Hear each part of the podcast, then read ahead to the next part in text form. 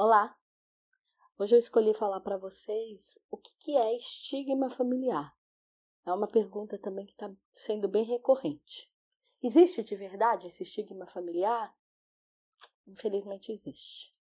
O estigma familiar é uma herança genética, energética, que vai passando dentro da família, que sai de um avô e vai para um neto, e desse neto depois um dia vai para o filho dele, que depois vai para um primo, e assim, quer dizer, fica ali essa energia perambulando pela família. E como é que isso ocorre? E por que ocorre? Que capacidade é essa que uma pessoa tem de ter uma qualidade de energia e conseguir transferir essa energia para o outro? Para entender isso melhor, vamos voltar num outro vídeo onde eu falo que o ser, quando ele reencarna aqui na Terra, ele é comandado primeiro pela índole, depois ele é comandado pelo caráter, depois é que ele vai criar a personalidade. E essa fase da índole, o que, que é a índole? A índole é a visão à vida através do seu Criador.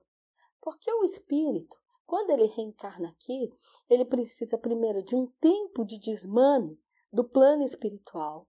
Depois ele precisa de um, plano, um tempo de adaptação a esse novo plano material. Depois ele ainda precisa de mais um outro tempo para aprender como lidar com esse plano. Aí é que ele vai começar a fazer a caminhada. Então, pensando em todo esse mecanismo, é que a gente é regido por esses movimentos de amparo. E aí, esse primeiro movimento de amparo é a índole. Então, eu vou dar um exemplo de um estigma. Você é criança e passa por um abuso familiar, um abuso sexual. Ali, a pessoa está pegando, lançando uma energia de potência dela sexual e jogando dentro de um corpo que não tem nem esse campo preparado para receber essa quantidade de energia. O que, que vai acontecer com essa energia? Essa energia, já que ela não tem o chatã sexual, que é o chatã preparado para receber e lidar e trabalhar com essa energia, essa energia ela vai ter que ir para algum outro campo. Geralmente, para que campo que ela vai da criança? O campo do eu. Então, uma criança, ela já fica presa dentro de uma aura sexual, achando que a vida dela e o comportamento dela é pautado somente naquilo. Essa criança, ela vai crescer quando ela chegar numa fase da adolescência, onde ela vai começar a entrar na fase caráter. E o que é a fase caráter? É a fase que o espírito se descobre autônomo, dono da própria vida, e ele vai querer matar essa fase da índole. Pensando dentro dessa linhagem de um estigma, esse espírito, essa criança, na fase da adolescência, ela vai querer colocar essa energia sexual que está preso no eu dela para fora. E ela vai colocar, ela tem duas maneiras de colocar isso para fora. Como? Ou começando a ser um abusador também, ou se fragilizando dentro desse campo sexual e se punindo através dele e tendo relacionamentos amorosos sexuais punitivos. Onde ela precisa, ela sente que a desgrama, assim, a coisa ruim da vida dela é o campo sexual. Então ela não consegue ter esse campo sexual saudável. Ela vai atrair parceiros ou parceiras exploradores sexuais que vão subjugar e não vão respeitar esse campo e vão ajudar a continuar maltratando esse campo sexual. Ali já começou a nascer a ponta do estigma. Aí vamos imaginar que essa criança, ela cresceu, virou um adulto então, e teve filhos. Quando ela tiver esses filhos, ela pode ser, repetir. Aí ela vai ser uma abusadora. Quer dizer, é uma coisa que vai perpetuando, que vai passando de linhagem, que vai atravessando. Então, isso eu dei um exemplo dentro da sexualidade, mas podia ser aquele que o pai, desde pequeno, começa, não deixa o filho ser livre. O filho é, Não pode ser uma criança normal. Tem que ficar ali sentado no sofá. Tem que ficar de perna cruzada. Só vai falar o que ele, o que ele quiser. Aí ele cresce e quem decidiu a profissão dele foi o pai. E aí esse ser, ele vai ser um ser infeliz porque ele é um ser incompleto. Ele é um ser sem essência. Porque a essência dele é determinada em cima da essência de outro. Aí o que, que ele vai fazer? Ele vai ou não ter filhos, mas com um subalterno, com alguém da família, ele vai procurar e ele vai repetir o padrão. Então, quando a gente fala do estigma familiar, é o estigma que pega a pessoa e ela vai perpetuando aquilo na família e vai criando um padrão onde a família segue. Uma tia que foi infeliz, uma avó que foi muito infeliz emocionalmente, aí quando ela teve as filhas, as filhas começaram a namorar, ela começou a sabotar o relacionamento. Não deixou a felicidade da filha. Se ela não foi feliz, a filha também não vai ser. A filha vai casar com quem ela quiser.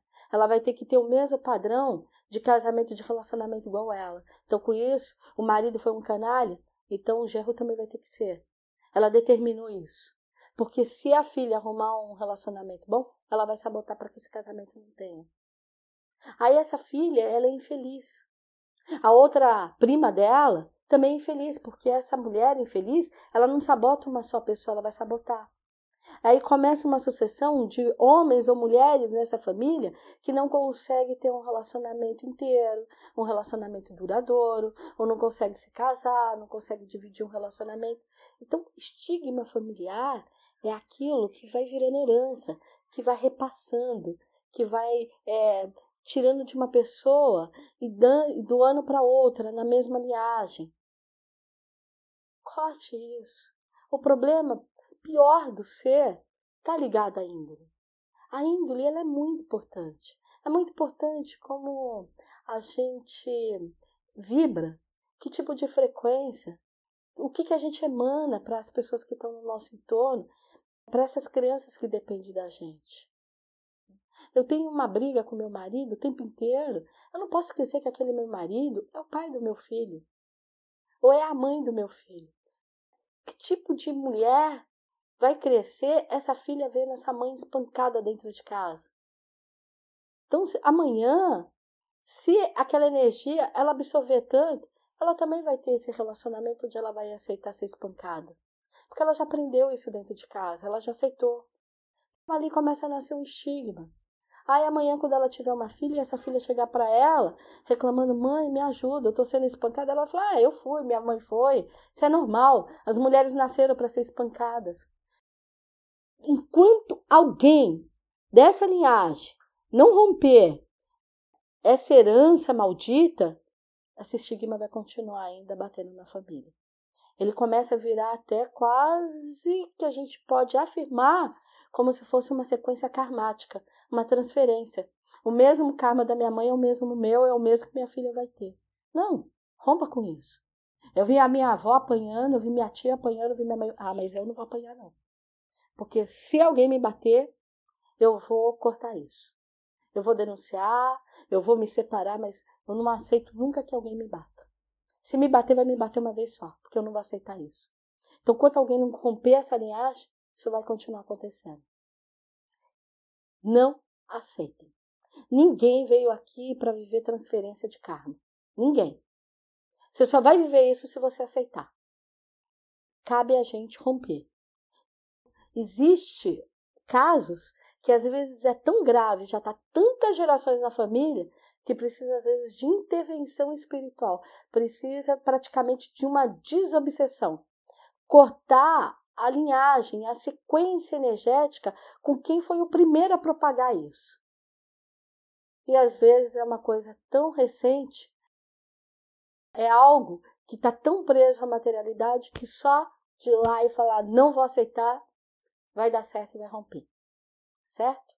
Eu desejo sempre que vocês sejam autônomos, que vocês lembrem que a vida pertence a vocês. Vão lá e vivam. Não aceite que ninguém determine como é que vai ser a tua vida. Aceite influência, aceite conselhos, aceite parcerias, mas jamais determinação. Quem tem que determinar é vocês. Muito axé.